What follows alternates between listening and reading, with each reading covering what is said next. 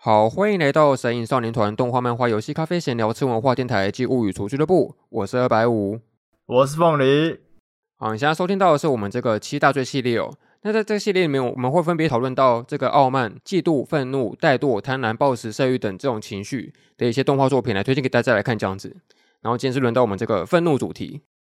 诶，说实在，我觉得这几次我们录节目到现在为止，至今准备起来最痛苦的一集了，最为艰难的一集这样子。就你知道，我在两个礼拜内连续看完的《烙印勇士》《恶魔人》《海盗战记》跟《巨人的最终季》，然后是两周内一直看完的。然后你是一个礼拜内一次把巨人全部看完吗？哎，对。这真的是一个不眠不休在补动画的过程，就非常非常的那个疲累这样子。然后再加上他这几部动画刚好都是一些那种怨气非常非常深沉的那个作品，这样子就导致于说我们今天可能是那个怨气非常非常重重的一集，这样气气气气气，是是是是。好，那话不多说，因为我们今天讨论的作品虽然就只有四部，但是实际上可能会讨论的细节还蛮多的，所以赶快进入正题吧。这个系列有一个惯例，就是说我们会先讨论说，一想到愤怒，你会想到什么事情呢？哦，还是有定义环节哦。哦，还是有。哦，愤怒的话，我觉得就是好像都是发生在那种可能被一些体制压迫的时候。诶，就怎么说？虽然讲起来很那个，但我觉得很像是我印象中最早的一次。就生气的一个过程，应该是什么幼稚园的老师，他看到你什么跟别的同学打架之类的，好了，然后他就会觉得，哎、你这样做不对，怎样的？但是通常他在制止这件事情的时候，不会去过问说那个原因是什么。那可能一开始的原因可能是班上的同学可能先对你恶言相向之类，所以你才打他。可是老师不会去管这个过程。然后当你被制止的时候，你就觉得很很生气吧？就有一种很原始的，就是好像不被谅解的感觉。然后就也变成一种就愤怒的感觉，这样子。哦，有一种那种受尽委屈的苦衷感存在。哎、欸，对对对，然后又没有办法用言语好好表达出来。哦，那我的话，我一说到愤怒，会想到那个，就是那个不要生气赞美操，你有听过吗？什么东西？暴怒的人挑起争端，忍耐的人仔细纷争，没有听过吗？哦，没有哎、欸，代沟。好，你之后可以去查一下，前几年蛮红的。好。然后另外是想到说，我不知道你们看过那个《魔笛》，这是一个呃很古远以前的一个歌剧作品这样子。然后它一个很有名的一个花腔女高音的歌曲叫做那个《地狱之复仇沸腾在我心中》，你有听过这首歌吗？我没有诶、欸，我就我知道《魔笛》而已。以前音乐课不会放吗？就是那个什么哈哈哈哈哈哈哈！好，我现在不要上去，反正是一个就那个花腔女高音。有有有，那我听过，我只是不知道那个叫做什么什么地什么在我心中哦。哦，对啊，对啊，然后刚好只是想到愤怒，都会想到这些算是跟歌曲有关的例子，这样子。好，那一样回到定义环节，那你自己觉得愤怒是什么样的定义？其实我觉得愤怒是这七宗罪里面最难定义的一种情绪，你会这样觉得吗？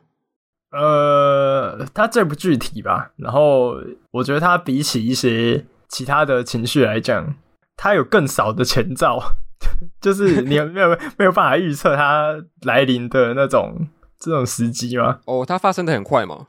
对，它发生的很快，就很可能很容易就突然就呃突然就很气了。可是你作为一个旁观者，你也不知道就是身边的人在气什么这样子。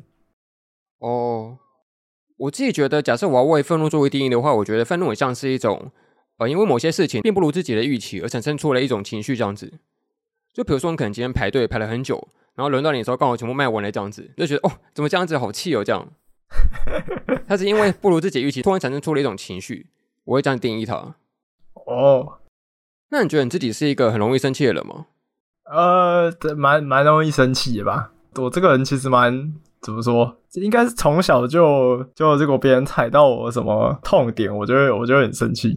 可是其实我我也不会说就是可能生气了就去可能要要打人家还干嘛的。呃，通常我是被打的那个，所以。所以，所以我我对我我可能生气就气在心里吧，然后我就会那个咬牙切齿，然后觉得很生气这样子。然后可是有时候有一些问题就不是，然后你去跟别人讲，然后就可以解决，然后你就会觉得就只能气在心里吧，就憋着这样子。对，那你可以学那个蜡笔小新的妮妮啊，就拿一个兔子，然后那边打墙壁之类的。那样其实或许有用啊，或许有用。那你有没有什么就是印象中非常非常一次那种非常愤怒的经验哦？呃，非常愤怒的经验哦，啊，可能就那个吧。以前那个班上小团体的时候，然后我我记得有一次是好像是什么同乐会干嘛的，反正我们班上有一个很核心的团体，哎、欸，听起来像国庆，对不对？嗯、对对对，就反正我们班上有一个很核心的团体。然后我记得我那时候好像要过去，想要跟他们一起交流嘛，还是干嘛的？然后结果那个他们就拒绝这样子，然后觉得你自己有自己的小圈圈，不要来跟我们好这样子。你知道那个国小的，就那个国小就是最容易这样子，最容易有那种呃什么排挤心态干嘛的，反正就这样。然后我就觉得蛮气的，我就觉得啊不是啊啊，我只是觉得哎、想说大家一起做个朋友这样子啊啊，结果我就不懂为什么。可能因为呃，我我自己有自己的小圈圈，然后他们不喜欢那个呃那个朋友，然后就要这样子弄他，然后我就觉得有点不爽吧。我觉得，我就觉得，哎、欸，何必呢？何必呢？然后我就蛮气的，但是我也没办法。欸、你从小就有正义感呢，以后就叫我那个叫我什么神隐阿尔敏之类的。不是，你应该是神隐炭治郎吧？呃，干要这样哦，要这样哦。那你觉得为什么人会感到愤怒啊？会有这种情绪出现？我觉得就像你刚刚讲的，什么不符合预期哦。我觉得其实不符合预期可以用另外一种方式来讲，就是觉得无能为力吧。就是当你发现你你好像用什么方式都没有办法改变这个现状的时候，然后那种无无力感，好像做什么事都不行的时候，你好像就只能生气了吧？我觉得是那种无力感，然后导致愤怒。可是你又没有办法解决事情，对。有一个词叫什么？那个无能狂怒嘛，就这种感觉。哦，对对对对，就没办法解决，只能生气了。我自己觉得愤怒是不是还有一种，就是你希望让别人知道自己对一件事情很重视的一种表现呢？就我生气表示说，我今天非常非常的重视这件事情，需要要你赶快那个正眼看待他这样子，是不是有点像是，比如说像是那个男女朋友，不是常常发生说什么，有一方会很喜欢打电动，然后另外一方就觉得他没有陪他这样子，会觉得很生气这件事情，然后可能这时候会什么大发脾气啊，说说什么那个要分手啊之类的，然后来吸引注意力这样子。哦，对，会，所以好像感觉愤怒也常常发生在一些你自己感觉自己很受委屈的时候，然后才会有这种情绪表现出来，然后希望大家能够就满足自己没有被预期中得到的那件事情的这个空虚感这件事情，然后用用愤怒来表达这个需求的方式，是不是也是有很多像是那种，比如说小朋友他可能会想要要妈妈买买那个玩具嘛，然后只能够要哭要闹，然后才能够吸引注意力，然后来达成这个需求这样子，就什么会叫小孩有糖吃嘛这种概念。哦。那你觉得愤怒是一种原罪吗？愤怒，哦我觉得看轻重吧。就如果你只是自己在那边气的话，我觉得就他不会对任何人有任何伤害啊。你就只是自己在那边气。可是如果你因为这样子生气，然后有一些行为，就可能你去骂别人，或者去揍别人之类的，然后你会伤害到别人，或是你恶言相向，我觉得就可以算是一种罪吧。就是看你有没有伤害到别人。对，那如果反过来说，会有人完全不生气吗？会有这种人存在吗？应该不会吧，多少还是有一个底线会被踩到吧。就我觉得那些不生气，呃，可能会讲说自己不太生气的人，只是因为他们的底线还没被踩到而已。他可能对大多数的事情都保持一个很开放的态度，可能他仍然有一个底线在。然后比较不会生气的人，主要是因为他的底线比较难被踩到，可能他比较难被冒犯到这样子。对。欸、你这语气很像什么愉悦犯呢？我来试看看你的底线呢，我踩过去，踩回来。哎、欸，哎、我我会过去哦，哎、我又回来哦。好啦，那总而言之，我们今天就先简略讨论一下，这关于一个愤怒的一些想法，然后一样进入到这个作品的推荐环节。那老样子，我们一样会针对每一部作品，针对它这个有罪程度，在最后定义下那个一到五颗星的一些评分机制。然后同样，我们我们会针对这些作品的一些讨论的时间轴，在下面大家有兴趣的话，就可以自由跳过去听这样子。那我们今天分别讨论的是这个四部作品：《恶魔人》、《烙印勇士》、《海盗战记》跟《进击的巨人》。我发现有一个那个共同点呢，就是他们在那个 Netflix 上面都看得到这样子，没有在夜配，但是你是刚好可以。你是不是有偷收钱呐、啊？那个门路也给我一下。没有没有没有，因为我这刚好发现到说，哎，奇怪什么，好像都刚刚好都是在这个平台上面看到的这样子。这是那个呃题外话啦，但主要是想说，我觉得他们都有一个很相像的共同点呢，就他们好像都会跟一些像是那种什么。复仇啊，自由啊，平等、正义，或者是一些存在意义这件事情，都能扣合起来这些价值观念。哦，对啊，有点像是这些概念都是从一种很原始的愤怒来的嘛。这些概念它并不是一开始就存在，它是经过很多什么革命之类的。我觉得革命就是一个蛮群体的一种愤怒的感觉嘛，它是经历一些社会的变迁才获得的。所以我觉得呃，在这些愤怒作品里面讨论这些就蛮合理的，这样。哦，对啊，好，那我们就先讨论第一部吧。第一部是这个恶魔人。那我们讨论的是这个后来由那个汤浅正明监督先做了一个这个新版本的动画这样子。因为它其实有一个旧版动画，因为它就是算是时代也蛮久远了。它这个作品的原作基本上甚至是那种一九七二年就开始连载的超级古老的作品。但我们可能大多数人就是现在年轻一点的话，应该都是算是先从那个新版动画开始入坑的这样子。哎，你当初是什么时候看到的？我好像刚出了两个礼拜就看了吧。哦，oh. 因为那个时候那时候好像是 AJ 他很推，然后社畜社畜也很推啊，所以我就立刻就看了。那个时候，因为他刚好又是那种呃一举播送的，就是他不是那种每周每周的。他已经全部都一次放出来，有点像这一次冥王那样的状态，所以我那时候就一口气补完，也有点像边缘行者啦，就一次出完，然后我那时候就一口气看完，然后难过的三天无法自愈，谢谢。哎、欸，你那时候的悲伤程度有跟那个边缘行者比，是哪一个比较悲伤？哎、欸，当然是恶魔人啊，因为我觉得，哦啊、因为我觉得边缘行者它的它是一种有点凄美的哀伤的感觉。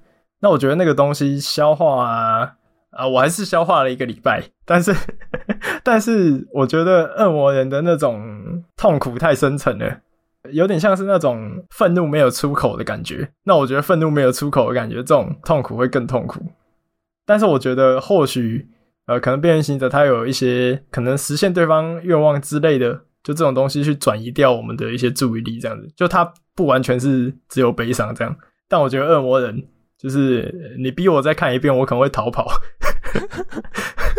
真的是不会想再看第二遍的动画。哎、欸，真的真的，但当然不是说它不好看，是因为就太痛苦了。对，玫瑰花开太好了，就不要开那么大好不好？太大朵了。哎、欸，真的真的。好，那稍微简单介绍一下他故事概要好了。他故事大概是说，这个主角他叫做那个不动明，他因为他父母的一些关系，他们都主要是寄宿在他的一个亲朋好友叫做那个。呃，木村美术的家里面这样子，然后他们是一个那种算是上流阶级的社会。然后这个男主他从小到大有一个算是他自己很亲密的一个呃儿时玩伴，叫做那个飞鸟鸟。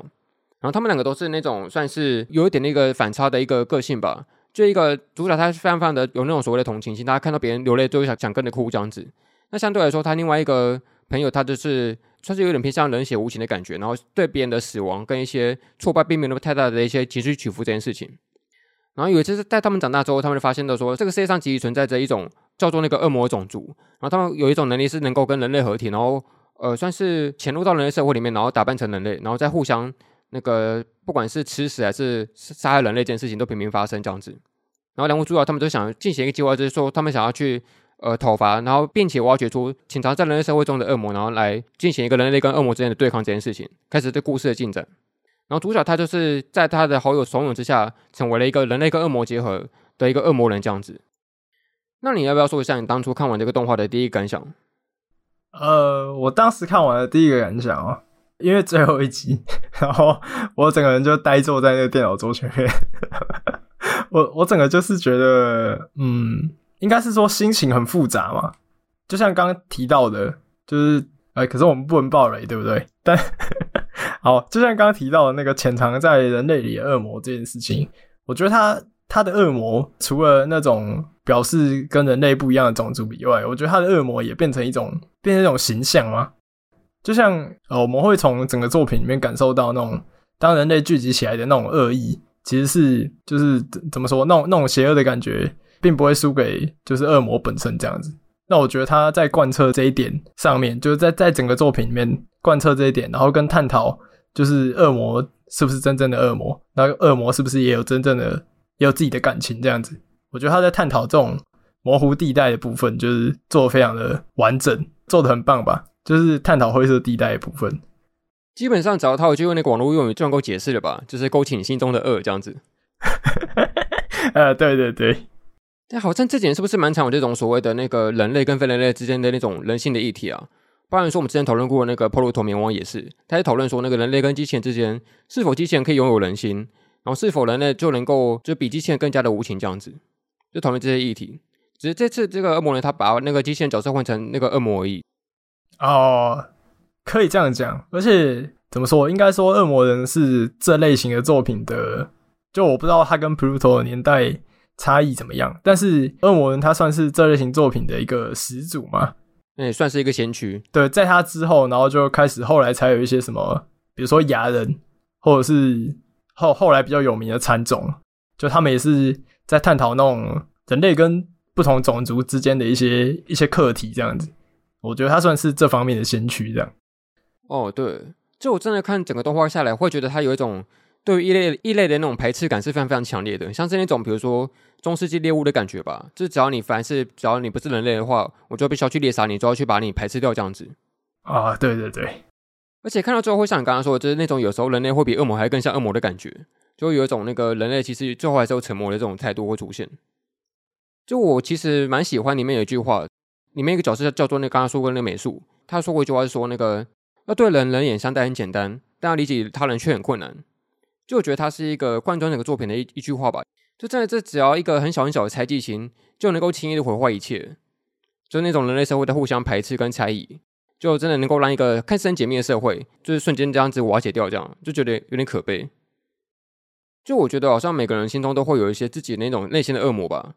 当你可能今天有一种很强烈的欲望想展现出来，但是你受受到那个社会的拘束、法律的拘束所所压抑住的时候。只要一旦这个拘束被某种东西驱使或解除掉之后，它可能就会爆发出来，形成一种新的恶魔体这样子。就讲起来很重要，但是我真的觉得，就好像回到说那个人性本善跟人性本恶之间的辩论关系吧。就到底我们心中到底有没有这种所谓的恶性存在，还是我们是受到那个恶魔的诱惑跟感染，才会因此让自己的善心变坏这样子，蛮两极的。然后我虽然没有看过那个旧版动画，但是我觉得它这一次蛮有趣的是，它有加入一些算是新的设定嘛，因为它比如说像是可能会出现一些所谓的现代科技嘛，什么手机跟平板，当时候最早的版本一定没有嘛。但我觉得他把这些现代科技融合的蛮好的，蛮融入的这样子。我没记错的话，那个就是爱哭鬼的这种这个设定好像也是假的。哦，是哦，我好像有查到说它里面不是有关于说那个赛跑接力的设定吗？好像也是假的。啊，对。哦，那个那个接力好可怕，但是我很喜欢那个接力的感觉，它很像是在做一种情感上面的传递吧。就你有一种非常非常强烈的一种深刻的情感，可能是某种善意，但是你想继续去把它接力传递下去这样子。但是有些时候可能对方并不能够好好的把它接住，然后就变成一个很可惜的结局这样子。然后当初很多人会看，可能是因为他冲着那个监督是那个汤浅政明嘛，以前他非常非常多有名的成名作这样子啊，对。但我真的会觉得说他这一次。就这个魔，它是在像刚刚前面说过，是在那个网飞上面播出的嘛。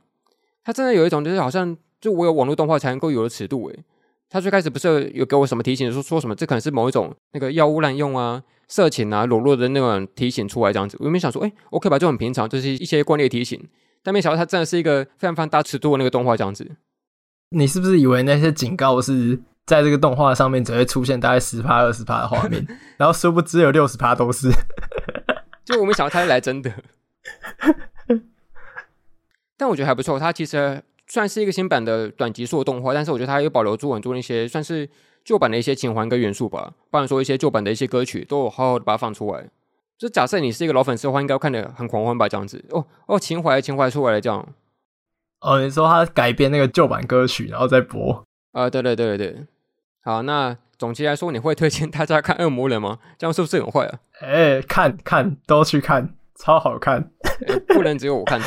对，对对，就怎么说，我也不是要弄这些，就是我推荐的，而是我觉得每个人看完之后都可以感受到不一样的东西。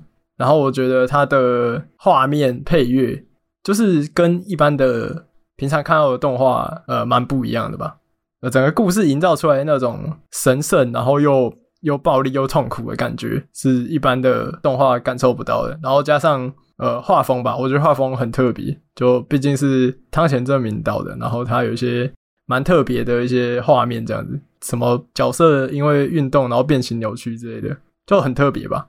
我还是会很推荐大家去看，只是就是不推荐看第二次。对，只有一次机会能看，不要看第二次。哎、欸，对对对。好，那下一部。下一部也是一个算是很古远以前的作品，是这个《烙印勇士》。呃，好像你也跟我讲过蛮多次，推荐我去看的嘛。然后我是这一次才把它看完的，这样。嘿，我记得你当初就有跟我说过，它有一些那种有点厚重的那个腐的味道存在，有点 BL 的味道存在。那我看完也确实觉得，嗯，就算不用开复眼，也会觉得很腐呢。呃，对，就是怎么说？我觉得那种情愫是淡淡的，就你不会觉得它的那种感觉很重，就你会觉得他是一个蛮正常的状况这样子。嗯，很淡吗？我觉得在说出什么“你是我的”这句话的时候就已经不淡了。哦哦，你说一开始那里哦。对了对了，就如果是单论一些台词的话，就不会很淡。但我觉得他们那种，你不会感觉到他们是可能下一秒就要干嘛，就都不会。就是我觉得它是一种淡淡的，然后非常怎么说，有点像想想要把这种心情去不断隐藏住的感觉。哦，OK。好，那惯例也是一样来介绍一下这故事概要。他这故事的主角叫做那个凯兹，他是一个身穿披风，然后有一把超级大的大剑的一个战士这样子。然后他基本上从小到大就被教养说，他就是要以战斗为生存，就是要不停的杀戮这样子。然后有一次他在一个佣兵团算是打仗完结束之后，意外遇到另外一个佣兵团叫做那个鹰之团，他们的首领，然后最后被他看上之后，他们因此就有一个决斗的过程。然后最后打输了之后，都加入这个英之团。然后整个故事就是有这个凯子，他随着这个英之团的那个四处奋斗，然后因此打仗的故事这样子。啊，因为它这个动画它基本上版本不同嘛，有那个算是比较旧版本的那个呃一九九七年版本的旧动画，然后加上后来有个新版的那个二零一六年版本的那个新动画这样子。我自己看是那个旧版的，然后你看是新版的，所以我们可能就会有一个新旧对比的那个差异可以来比较一下这样。哦，我看的是那个剧场版的那一个，就是有三部剧场版的那那一个，因为新新动画还有。它还有新的电视动画，所以严格来讲是有三个吧？呃，版本超级多。对，那你在当初看完那个《龙与勇士》的感想怎么样？呃，因为我跟白五看的部分，就是我们我们动画演到的进度都只有那个就黄金时代篇嘛。啊、呃，对。那我那时候看完的时候，看完的时候我就想说，哇，这真的是，其实我当下的感觉就是，哇，这真的是有够痛苦，但它是会是一个。怎么说？它会是在历史上留下来？我知道这样讲讲，好，好像很马后炮，但我觉得它会在历史上留下一一笔的一个名作这样子。因为我觉得他的那种对于角色心境很深入的刻画，这样讲好了，我我会觉得我找不到另外一部作品能取代他，就他是一个独树一格的作品这样。哦，确实，我当初看的时候就觉得说。呃，就是我在那个动画看完之后，我就稍微翻一下他的一个原作的漫画的一个前期的那个内容，这样子。他原作是那个三浦健太郎老师嘛，他就那个不幸在前几年过世了这样子。但我当时我看就觉得说，哇，这真的是一个那种既血腥，然后有一种所谓的暴力美学存在的作品。但是我觉得那种硬派的画风真的是蛮吸引人的。呃，对。然后怎么说我我因为我在看旧版的动画嘛，就是他那个配乐是那个平泽静配乐的，这超级带感的。这平泽进他这次有配过那个今敏的那个妄神代理人嘛。呃，对，就他会使用很多那种奇怪的一些人声在歌唱，但是一些配配起来都超级的那种有旧时代的情调的感觉，就非常非常的棒。那我觉得整部作品它其实隐含了非常非常多那种庞大的概念，就比如说什么那个命运啊、梦想啊、生命的价值到底是什么，在用这样很大的概念在包裹整个作品。但实际上，我觉得它并没有太过去说教感，就是说什么哎，我们一定要去完成什么梦想，一定要怎样怎么怎么，而是用用一种很绚丽的、美丽的方式，然后再软硬结合的。在追求这个梦想的过程，这样子。然后我蛮喜欢，就是像我刚刚前面说过，有点 BL 感觉的那个凯兹，以及那个格里菲斯，对，鹰之团团长那个格里菲斯，他们两个之间的关系吧。我觉得他们就很像是一一刚一柔的感觉，就是他们都是那种可能凯兹他是泛泛的为战斗而生，然后只要到处杀戮就能够活下去，但同时又感觉到泛泛的空虚，就除了战斗以外，没有其他的存在价值这件事情。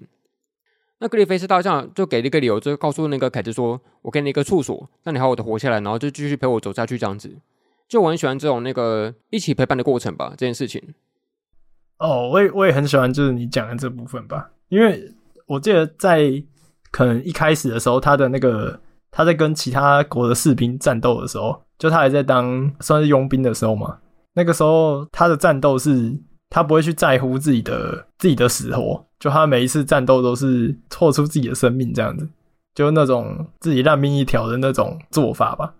可是我觉得，就是他到了鹰之团里面，他会想要为了这个团体，然后想要努力，可能就开始变得他的战斗风格就没有那么的想要就献出自己生命那种感觉吧。我觉得他开始变得有一点在乎自己的同伴这样子的感觉，所以我觉得我很喜欢那种改变吧。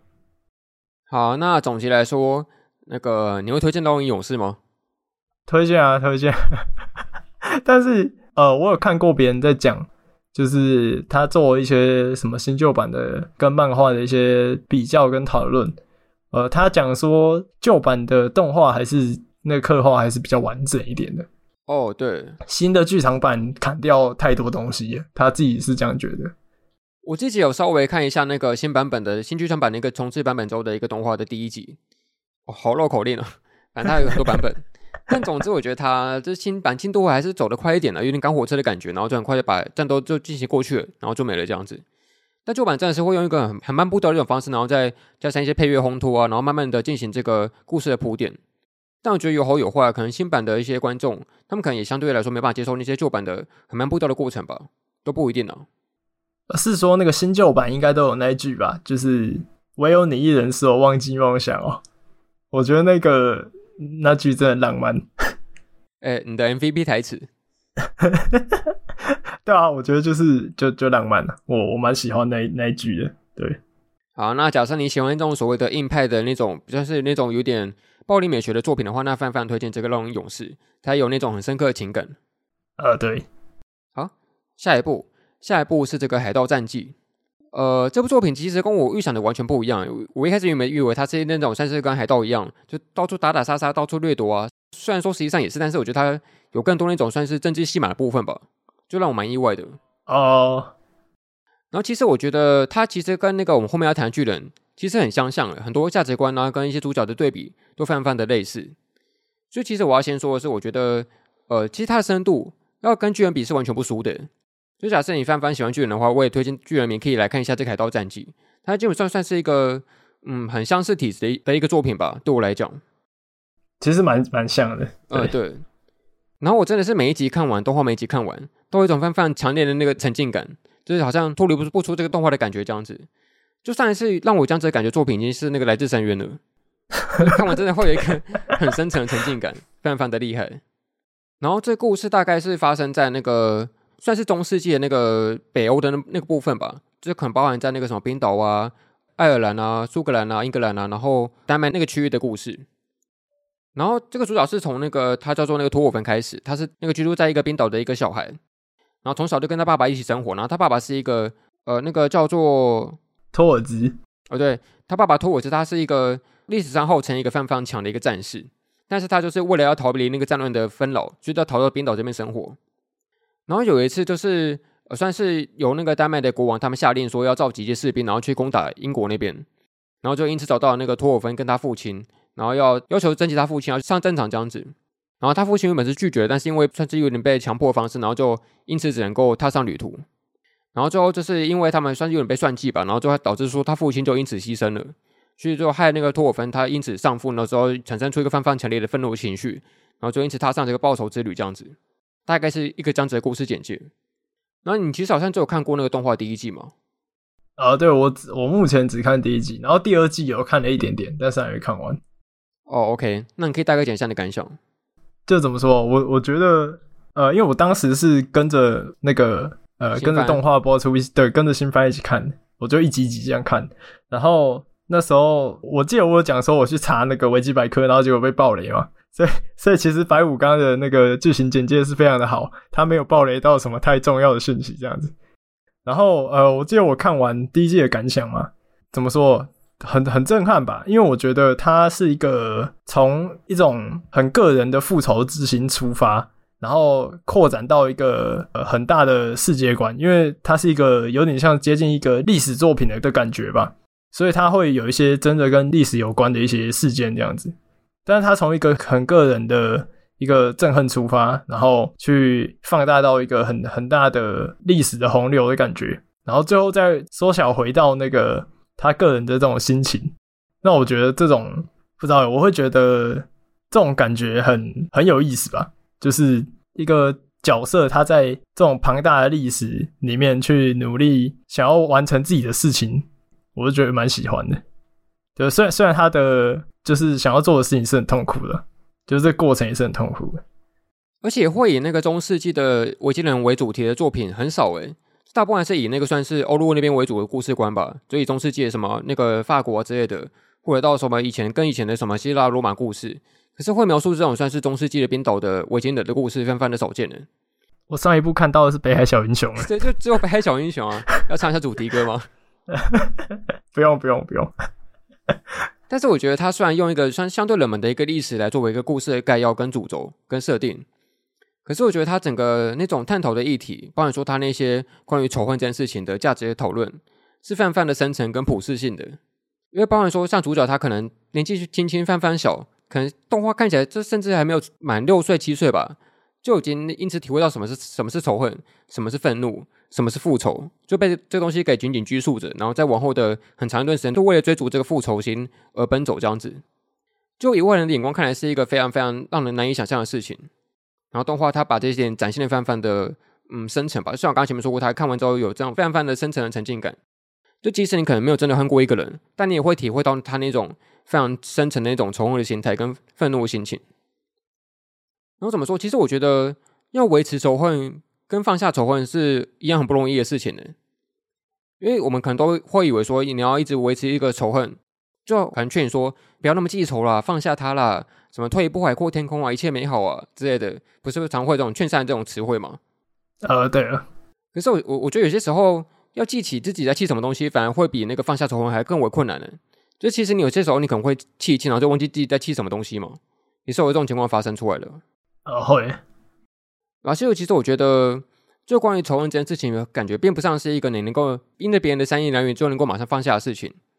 但是，我觉得我蛮喜欢这个故事，它是借由那个整个主角，他经由整个海盗历程，然后最后才慢慢跟这个仇恨有一个更深一步的理解跟对话这样子。那我觉得另外一个让我印象深刻的是，我觉得这个作品它有那种所谓的战士精神吧，就会那种把荣耀放在自己生命之上的这种心态，是现代很少见的吧。就哪会有人为什么荣耀，就宁可死也不要被那个侮辱之类的？现现在这个年代已经不会有，对对对，就感感觉是古代啊，什么什么武士之类的，或是像里面讲到战士那种精神才会这样。对对对，就现在已经不会，现在就是那个你给我钱，你要怎么骂我都没关系。哎、欸，对对对对，他们甚至会把那个决斗当成是一种奖励，就是你跟我决斗，它是一个奖励哦，而不是一个什么其他的事情。呃，就我也蛮喜欢故事，他描写那种就是在那个时代里面。每个人都会可能互相背叛，就只有自己才能够相信的这个价值观是虽然很残酷冷血，但同时也是一个很人类本性的一种真实的感受吧。就在那种可能互相的争夺、互相的猜忌，然后在互相打斗的过程中，你可能会更加了解到那种纯粹的爱到底有多珍贵这件事情。然后我稍微小提一下我喜欢第二季的点，我不会提到一些重要剧情跟名字，就大概提一下。好。但我很喜欢他在第二季之后，跟原本的一个自己的价价值观念有一个相反的一个感觉吧。就我觉得他在那个其实自己一直也在追求信念的之后，会有一种非常非常沉静的一种那个空虚感受。就我觉得这个价值观讨论会让我比起来会更喜欢那个第二季的一个描述这样子。哦，就我觉得有些时候人会感觉到泛泛的空虚，可是我很喜欢里面有一个角色，他就说那个你之所以会感到空虚，是因为你还有更多东西可以容纳。所以我觉得。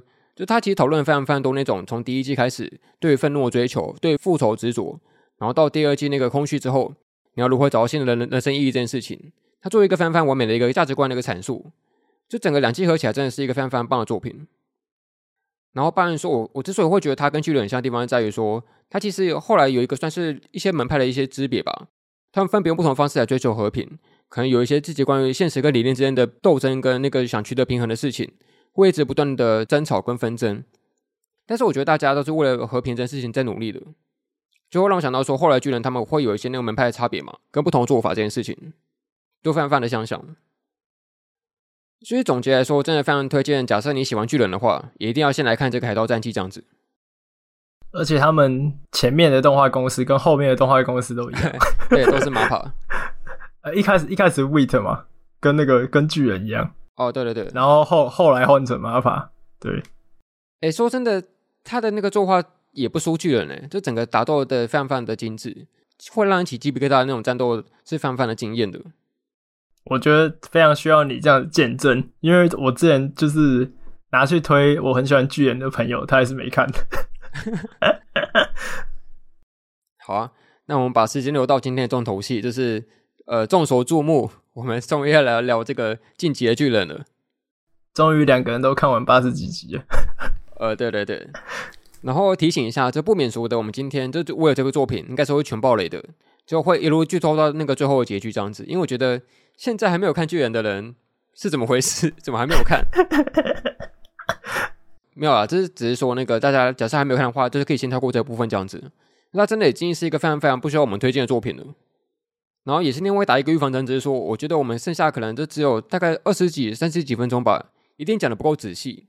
所以你觉得，假设我们讲的太水的话，呃，可以讲什么？告诉我们说，可以另外再开一集讨论，这样子也是可以的。好，那你要先讲一下嘛，因为你可能算是跟大多数人不太一样，是你是花最近这一个礼拜才一次看把它看完的嘛？大多数人可是以前都看过了。哦，对啊。你要讲一下关于这个巨人的一次看完的体验吗？哦，好，因为其他人看这个作品可能是看了十年嘛，我看差不多好像是这个时间。超级压缩诶，这人家十年，你是一个礼拜。对对对，就我好像体会到那种什么什么继承始祖巨人的感觉，就是一下子一大堆的记忆流入脑袋，我靠，哎，乱成浆糊。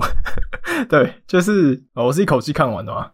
我觉得他很用心的在控制，就创歌，他很用心的在经营他的故事，所以他基本上我觉得从一开始，然后到故事的最后，虽然故事的最后有一些争议，有些人觉得是比较负评的，还有些人可以接受。不过我觉得他基本上很用心的在控制他自己的故事，所以呃，我觉得基本上没有到走得太偏。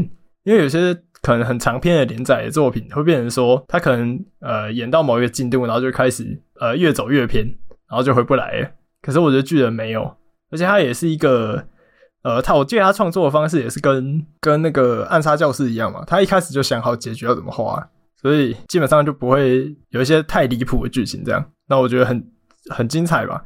那因为我看前三季的话，前三季它发生的一个故事是还在围墙以以内的，然后它基本上走的是一个我觉得比较热血的感觉嘛，就是它会有一些很很帅的一些角色，然后他们有他们的信念，然后他们会想要努力的去探寻这个世界的真相，就有可能有一个角色他一辈子的梦想就只是去找到真相而已，那我就觉得那种感觉很热血嘛。但是到了第四季之后。就他开始变成另外一种作品，就我觉得看巨人它是一个很很有趣的体验，因为你会感受到一个作品从砍巨人，然后变成谍报片，然后变成政治片，再变成战争片，这是一个很很复杂的感受。然后尤其是到了第四季，他会开始去描写本来在作品中观众眼中的敌方，他们的生活状态、他们的家人、他们的心情是什么，然后你会开始。怎么说，变得有点难去单方面的否定一方，然后有点难去判断谁对谁错，然后变成原本呃，可能我们跟着跟着爱莲保持着一样的愤怒，就我们会觉得啊，怎么可以来进攻我们呢？怎么可以让巨人来吃掉我的家人呢？怎么可以这样呢？然后你会觉得很愤怒，你就觉得哦，你可能会很认同呃艾莲他的想法这样子，但是呃，演到第四季之后，你会发现这愤怒根本就没有出口。他从一个很很简单的被围墙围住，然后再对抗那种非常强大的怪物巨人这件事情，延伸到变成一个呃很深层的种族的仇恨，然后跟一个永无止境的复仇的一个循环这样子，然后就会发现那种愤怒变得没有出口，然后那种感觉是很痛苦的，因为你也会开始同情对方的处境这样子，所以我觉得它是一个很特别的作品吧。我没有想到他的故事走向可以这么多元，呃，也尝试去探讨那么深层，然后那么沉重的议题吧。因为从一开始，可能你看第一季的感觉，你绝对不会想到第四季会变那样。然后我会觉得是这样吧，就是如果看过了巨人的第一季，你就会了解到为什么他当年会那么红。可是如果你继续看下去的话，你就会了解到为什么巨人。在可能现在的动画或是漫画圈有这么高的地位，就是你看下去了就可以了解。对，哦，呃，其实对我来说，虽然我也是最近才开始看的，但是对我来说，我体感上，居然这个作品对我来讲是一个很源远流长的作品呢。他当时候最开始红的时候是二零一三年嘛，之后的事情。就那时候我已经算是在国中、高中的那个阶段吧，大家都什么那个叔叔妹啊，什么莎莎给优啊，唱什么那个红莲公使啊这一些的，都玩这些梗。嘿，就体感上对我来讲，它其实是一个很源远流长的作品的。可是怎么说？我觉得厉害的地方就在于说，像什么什么莎莎给优嘛，刚开始都在玩梗嘛，就是什么陷入心脏之类的。可是当你今天算是那个深层的把这个作品给看完之后，你会发现到说，这真的是一个很沉重的一个分量诶，这不是一个玩梗之后能够代表的事情。哦，对，就我觉得那那些梗嘛，就你你本来如果听一听，你只会觉得哦，好，大家玩梗，好笑好笑的。可是如果你真的看过，你就会觉得，呃，好玩这些梗，或许也是对于剧中的那些角色的一种某种程度上的一种致敬跟称赞嘛，会变成这样。对对对。因为我记得当时候大家最常玩一个，就是那个巨人从城墙上冒出来嘛，就露一个眼什么眼睛之类的。啊、oh，对。那我记得后来有一部作品叫做那个呃小林家龙女仆，他是把那个康纳变成巨人之类的，做很多恶创之类的。有印象。但总之，呃，我当初可能没有看，就是我有点那个反社会心理嘛，就有点就是、就觉得说，哎，这作品好红，那我不要看了，直接爆眼。但是我确实在后来就是把它看完之后，真的觉得它是一个近代的神作吧。因为上一部有这样子分量作品，可能已经是那个钢炼了，算是一个传承的概念嘛。就是这种历史源远流长的作品，可能从 EVA，然后之后到钢炼，然后再到现在的巨人，这是有一种那个见证那个时代在前进的感觉，这样子。然后也是因为这个作品，它其实养红了非常非常多那种算是知名的声优跟乐团吧。就比如说我们之前喜欢那个神圣放逐乐团，然后还有说他配乐那个泽野弘之，都是因为这个作品，然后更加的知名这样子。啊，对对。那我记得我当初在看第一季的时候，那个让我感到那个有震撼到的那个概念是那个墙的概念，就是他当时不是有那种非常非常多，比如说什么玛利亚之墙啊，然后就围绕着这群人的城堡，然后就保护着他们这样子。那反而是这个墙，它好像在第一集的后面就轻易的那个被破坏掉这样子，就有一种很震撼的感觉。然后其实我觉得这个墙的概念，它既是一种保护，也是一种拘束吧，所以越来越能够理解说为什么艾莲他会想要去呃那么强烈的想要去探索外面的世界这件事情。因为可能对大多数人来说，它只是一个保护城墙，但对艾莲来说，它是一个拘束你想去看这个世界的一种居所，一种牢笼这样子。呃，我很想不要脸的，只是提一下那个我们之前提过那个依附理论，就我们以前有提过说什么焦虑型、逃避型依附嘛。嗯，然后这是一种硬着墙而起的一种概念，就是说，假设你今天是一个所谓的逃避型依附，你可能就会对别人筑起一道心墙，然后不想跟别人做接触这件事情。所以假设换做是我的话，我应该就想加入那个宪兵团吧，就想赶快逃到墙里面去，然后不要去接触那个外界。当什么那个调查兵团就是什么出去十个十九个之类的，不要，就我要进去这样子逃避他。所以我可能看到后来才会越来越就是敬佩那些调查兵团的这种勇气跟理念吧，这件事情。那我记得当年度那时候最有名的就是那个立体机动装置嘛，算是什么那个机械版蜘蛛人，就飞来飞去的。哎、欸，对，就第一季真的会给你一种很深层的绝望感呢。就他们明明只是一些可能三公尺高巨人，但是这些人就要偏偏就是要死死一大堆人才能够打倒一只巨人这样子，就有一个泛泛生成绝望感。就可能甚至光是要找一个巨人的脖子弱点这件事情，就花了泛泛长时间跟辛苦了。在那个就是他们不是里面有一个武器叫雷枪吗？呃，对。然后在雷枪出现之前，巨人都非常的可怕，就是你要透过那个你手上，他们有点像那个。呃，钢片刀其实有点像美工刀，大型的美工刀。对对对，然后他们原本在用那个钢片刀跟巨人战斗的时候，是随便都会被巨人打下来，或是抓住那个立体机动装置的那个绳索的，就是随便都会被杀死或者吃掉这样子。吃到了后面，可能科技比较进步了，或者他们开始接触外界，才有办法真的透过科技去对抗巨人。不然一开始其实。巨人就等于绝望，因为再怎么样老练的士兵，他有可能就是一个失足，或是可能燃料他们那个飞行的那个燃料用完了，然后就没救了这样子。对，而且这件事情到后面其实也也还是会发生的，就可能尽管你可能像是有雷枪这种强烈的武器，就假设你的实力没有像兵长或是米卡莎那么强的话，甚至还是有可能会被一般的那个纯洁巨人给吃掉的，都还是有可能发生的事情。哦，对对对。所以我会觉得说，当初居然给我一个震撼，就是说，我觉得他的那种便当发的很虚无，诶，就泛泛都有角色死了，泛泛没有意义这件事情。你说可能上一集大家好好的，然后一起在那边吃饭，然后下一集换巨人在吃，是不是？对对对对对。就我记得好像是那个第一季，就是在他那个超大型巨人突然在战场上出现的时候，就他们刚开始还是一群嘻嘻哈哈的状态嘛，就突然之间下面马上进入那个战争的那个状态，然后突然死一大堆人，这件事情就很震撼。哦、oh，对，就我觉得很多作品他会发便当，会发的那种很悲壮，想要引发一些泪点。可是我觉得创哥的便当是发的很虚无，做一种很嘲讽式的便当的感觉，就是说，哎，你有辛苦，我给你便当吃啊，你就下去吧，就没有什么意义这件事情。但我觉得他蛮强调说，就是可能这些没有什么意义的便当，然后但是他们他们死前还是会想要努力的去贯彻自己理念这件事情，会让你觉得很帅。呃，对对对。然后我觉得《进阶巨人》它有算是一个主要特色，就是它很常会颠覆一些套路吧。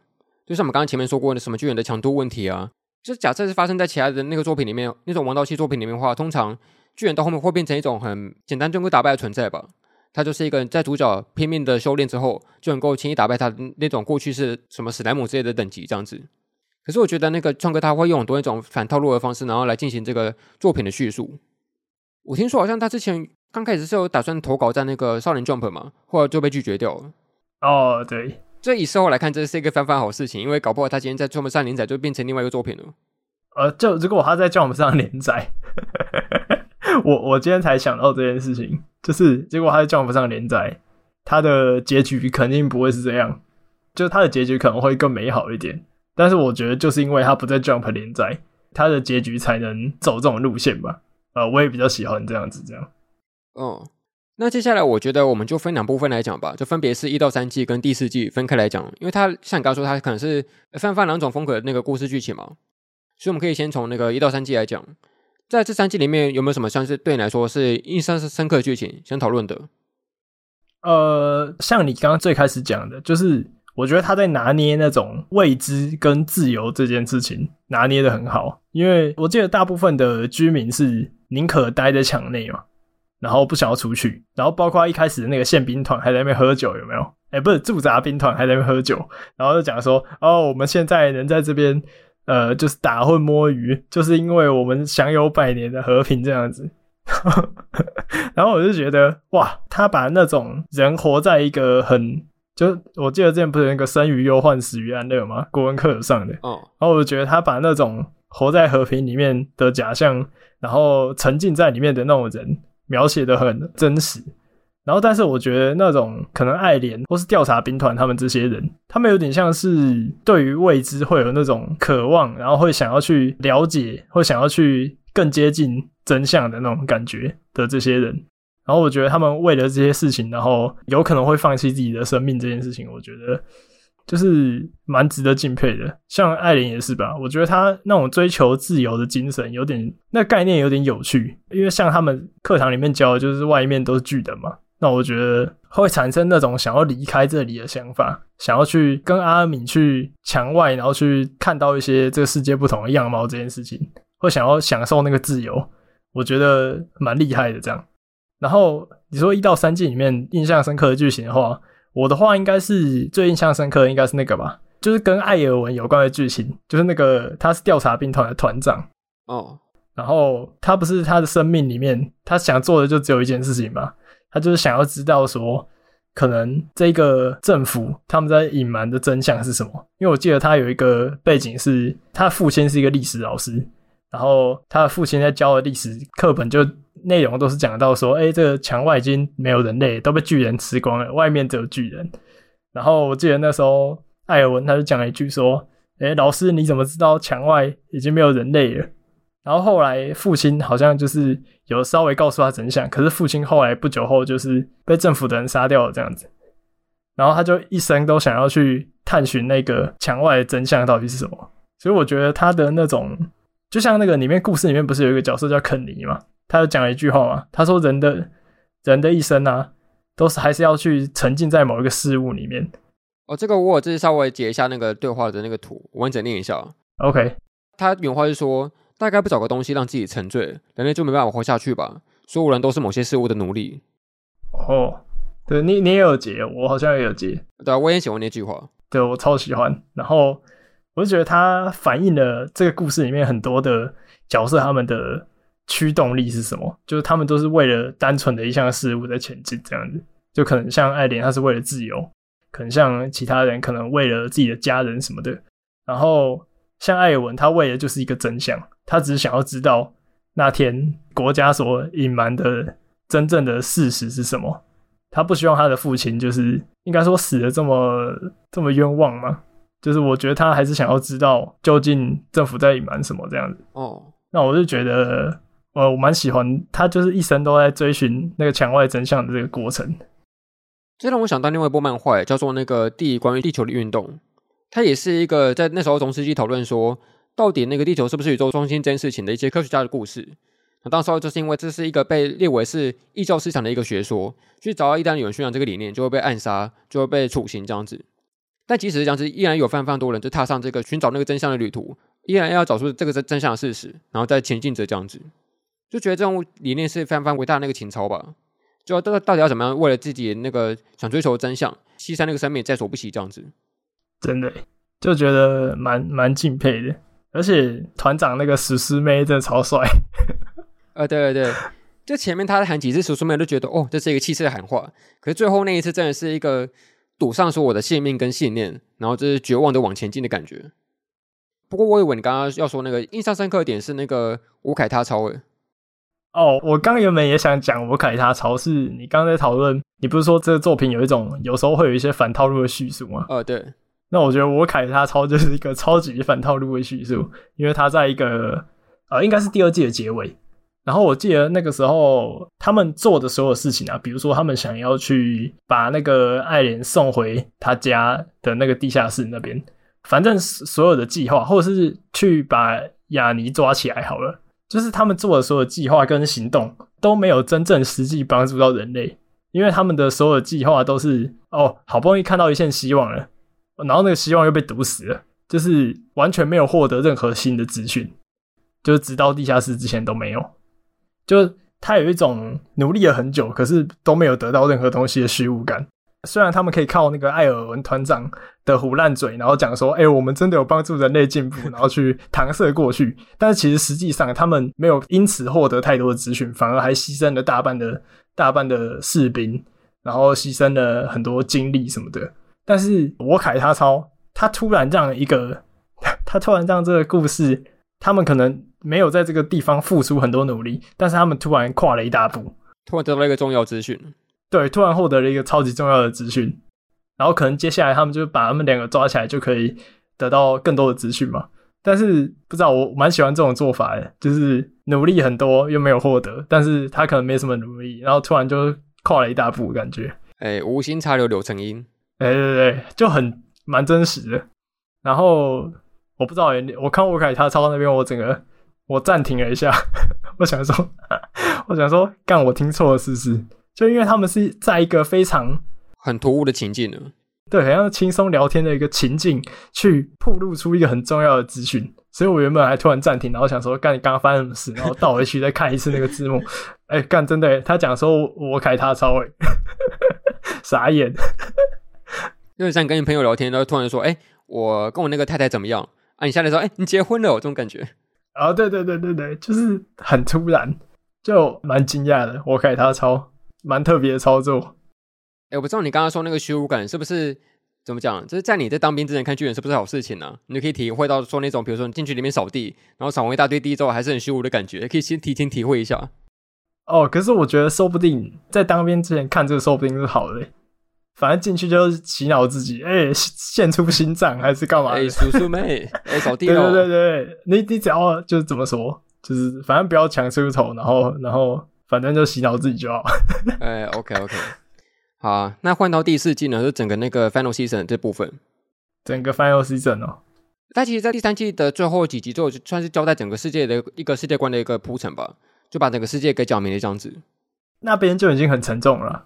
就是他在看他爸爸的记忆那边，呃，对。那你在得知这整个世界观之后，然后包含说他们后来有得知说那个马连势力的这部分，你怎么想？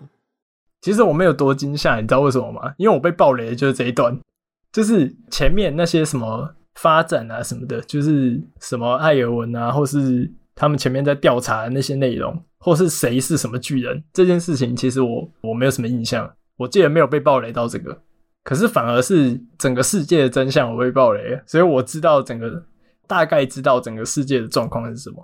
但是再重看一次的话，还是觉得蛮震撼的，因为他们原本是你要前三季五十几集的时间，他们都在城墙里，然后他们坚信着，就是像爱莲好了，他坚信的事情就是只要打倒了外面的这些巨人，他们就自由了，然后就不再有那些烦心事，就所有事情都解决，问题都是巨人，都是巨人造成的。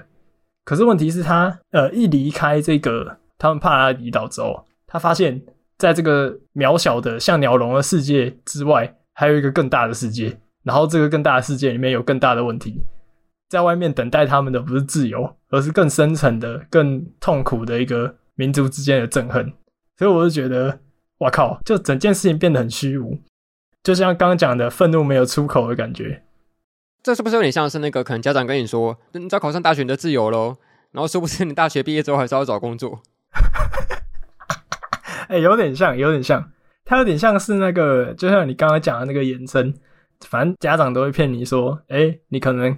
考上好的国中你就自由了，然后你好不容易考上，然后他就会跟你说考上好的高中就自由了，然后再骗你说考上好的大学就自由了，但其实最后还是要找工作啊，对啊，就是那种虚无感真的蛮蛮沉重的哦。就你知道说这个角色他一直在期待的是什么，然后那个落差跟想象不同的时候，就变得很痛苦。而且爱莲他想做的事情不就是呃可能把巨人全部杀光？他们就自由了，哦，就是一个很简单的想法，然后也是一个很很简单的、很直观的愤怒吧。因为等于说，他只要把这些愤怒去全部放在这些巨人身上，然后再把他们全部可能复仇了、解决掉了，就结束了。可是不是他的这种愤怒到了后面，就到了出墙之后就没有出口了，因为他没有办法简单的去去杀掉谁，然后就解决掉这件事情。然后，尤其是到了第四季吧，像我们刚刚讲要讨论第四季，第四季的剧情，他花了很蛮大半的时间在描写我们的，算是如果我们以帕拉迪岛为主体的话，因为毕竟我们看了五十几集，然后他第四季开始刻画的其实是敌方的剧情，可是问题是在这个过程里面，你会感受到不对啊，就原本我们一开始可能很憎恨的什么阿贝尔托特莱纳这个妈的叛徒之类的，可是。你后来透过别的视角理解到他们的成长过程，理解到他们他们的痛苦，理解到他们为什么要这么做的时候，你就开始变得无法判别说谁才是对的，谁才是错的，就变成进入一个超级广大的灰色地带的感觉。所以我觉得这也是为什么，就从揭露世界真相以后，他从一个算是蛮热血的，呃，虽然前面也有沉重的部分，但我觉得它会变成从一个蛮热血的。砍巨人片，然后变成一个很深沉、很沉重的作品，这样。哦，而且我觉得蛮少见的是，他很少见会让一个主角变成魔王。诶，这通常不是勇者，他可能从头到尾都是一个正派的勇者嘛。可是这故事它是有一个勇者，他开始打败魔王之后，自己反而变成魔王的这个概念会出现。他最后成为那个最后要灭世的这个魔王嘛？哦，对。那你自己觉得说，艾琳她从头到尾有变过吗？在她成为主席之后？这好像是大家一直在讨论的问题，哎，对啊，就是从他小时候，然后到最后，到底有没有变？我觉得啦，我觉得其实说不定没有，就是在追求自由或是不想受到拘束这一点，其实没有变，而且也是顺应着他父亲讲的嘛。他父亲不是说你你自由了吗？还是什么的？因为他父亲呃经历过带了上一个儿子，然后上一个儿子背叛自己这样。就经历过这些经验之后，他发现好像不用再强加什么在他的儿子身上了，他也不想这么做了。所以我觉得艾琳应该是，我觉得从一开始到最后都没有变吧。他只是因为他得到呃始祖的力量嘛，我觉得他只是突然要承受的东西太多，然后加上他离开了那个城墙之后，发现外面的世界一点都好像没有那么美好这样。所以我觉得就是因为承受的太多，所以才会让人觉得他的性格什么。改变的很很多，但其实我觉得他永远都想要对那个自己身边的伙伴，可能阿尔敏、米卡莎，或是对那个一零四七的伙伴，对他们好的这件事情，永远把他们放在第一位。这件事情，我觉得是没有改变的，只是他的做法变得比较极端而已。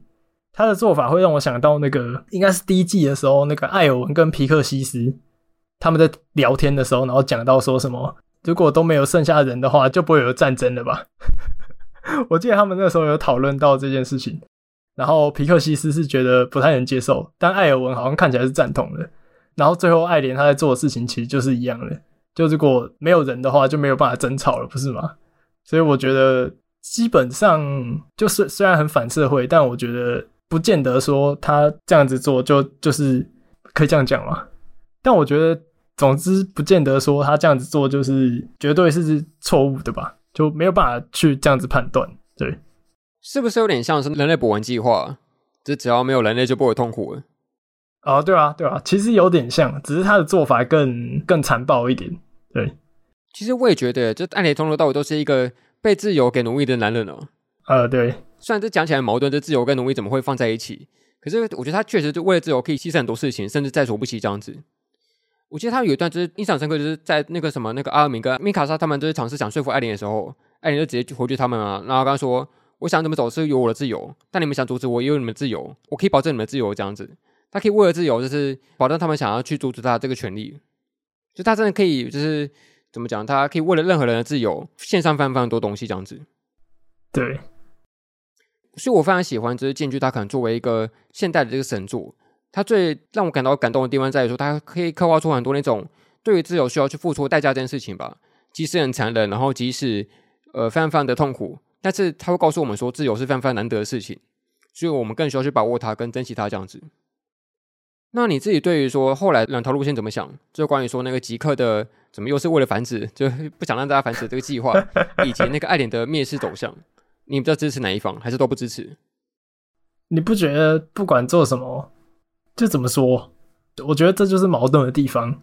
因为如果支持吉克的计划，那受伤的是谁？受伤的其实是艾尔迪亚，他们没有办法有繁殖能力嘛。受伤的其实是艾尔迪亚人。可是你为了整个世界的和平，为什么要去牺牲艾尔迪亚人呢？这就很很吊诡。可是问题是，他做的他的做法又是相对比较和平的。这个做法基本上不会流血，然后他们也握有那个地名的力量，然后可以去制衡整个世界。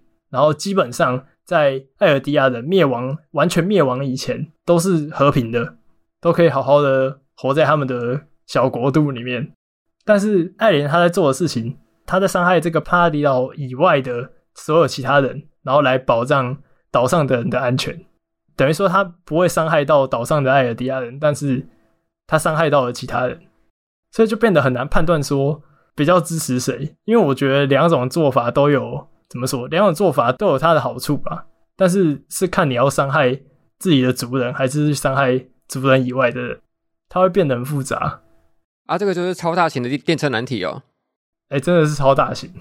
就你要是全世界还是你自己的国家，就是两二选一这样子。然后那个电车是地名列车，驾着巨人在那边走。地名列车发动，对对对，就很无解。对，其实我看到有蛮多人，就是有些人会讨论到说，他们会把那个艾尔迪亚跟那个马雷相比成现在在战争中的那个呃巴勒斯坦跟以色列，或者是可能像台湾的政治处境吧。就总之类似的事情总是会一直在发生吧，在整个世界上面这样子。就我觉得找到一个可以完全根除战争的方法，可能是。即使花了好几千年都是没办法找到的事情吧，就没有真正的解法这件事情。然后可能人类也并没有一个所谓真正的绝对的自由这件事情，因为你想一个很大的自由，可能相对来说就会侵害到别人的自由嘛。每个人自由是互相的侵蚀跟剥夺的，所以表示说，可能你要有一个真正和平跟正义，就是一定需要很多的妥协跟取舍，才能够达成这个平衡。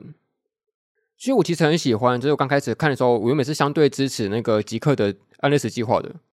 可是我在后来有一个那个改观是在于说，他在阿尔敏谈话的时候，他们提到说他们不知道为什么要活着，然后干干脆死了好，就不会这些所谓的痛苦存在，就包含就像是那个兵长最后给艾文的决定嘛，就让他死，然后不要再接触这个所谓的痛苦的世界。